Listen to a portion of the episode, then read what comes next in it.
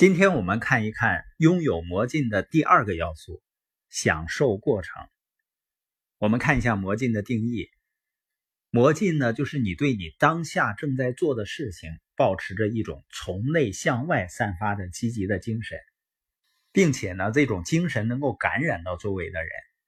也就是说，你在做事的过程中呢，是快乐的。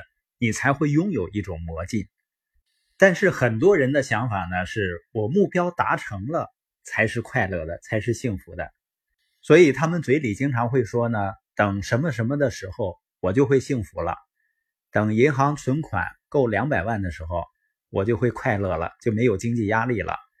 有的说呢，等我搬到大一些的房子里，我就会幸福了；等孩子上学了，我就会幸福了。有的人呢在等退休，他说等退休了，我就有自己的时间了，我就幸福和快乐了。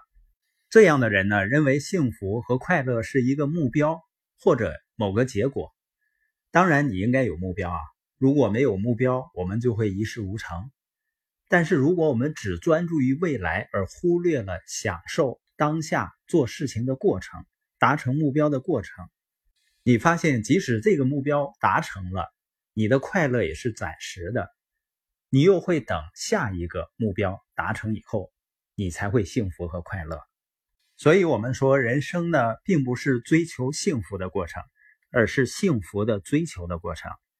有的可能说啊，你说的轻巧啊，我现在信用卡负债，压力重重，或者呢，我的股票投资呢被套进去了，或者我的生意呢每个月都在亏钱。那我心情能好吗？实际上，正是因为你不善于控制、调整情绪，才会信用卡透支，生意亏钱。如果你继续糟糕的情绪，你觉得对你的生意啊，对你的生活改变会有好处吗？所以，对一些我们不能改变的事实，我们能够做到的是什么呢？就是先接受，因为忧虑和担心会轻易的把我们的魔镜击毁。让我们产生负面情绪，然后你的判断力呢就会越来越下降，沉溺于懊悔之中。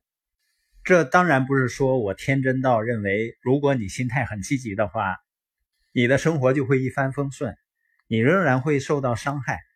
我买的车呢，几乎都在很新的时候被别人用钥匙啊或者石子重重的划过。我不知道那些划别人车的人他是出于什么心理。但是如果你不当一回事儿的话，你发现他们就白出力了，是吗？我记得呢，有一次我爱人跟我说啊，那个车被别人划了，我答应了一声，然后后来呢也开车出去。过了一些天呢，忽然有一天我想起来了，然后我问我爱人说，那个车是划在哪儿了？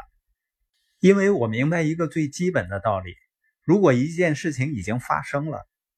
最聪明的做法呢，就是接受它。如果我们不能接受某种现状，又拒绝原谅造成这种现状的那个人，那最终会伤害到谁呢？尤其是你很生气，那种负面愤怒的情绪呢，会变成我们沉重的包裹，拖着我们下坠。它会减少我们找到人生意义和幸福的机会。我们亲手扼杀了自己的魔镜。实际上，接受会提醒我们什么才是真正重要的。如果下次有人让你倍感失望或者受伤，你可以想一想这些人在你生命中的位置。如果我们很生气，仅仅是因为他就是那种类型的人，这就和因为一把椅子是椅子而踢这把椅子一样，就没有什么道理了。这把椅子只是一把椅子，它没有选择。如果你拥有和他一样的父母、一样的基因、一样的经历，那么你很可能也成为和他一样的人。你不一定要喜欢他们，或者就和他保持一致，但是要接受，接受他就是那个样子。这样呢，我们才能把我们的专注和我们的激情用在对自己人生重要的事情上。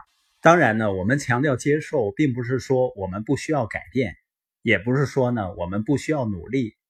我的意思是呢，我们应该改变我们所能够改变的，而对于那些我们没有办法改变的呢，就应该去接受，然后专注在自己应该做的事情上，快乐的去做。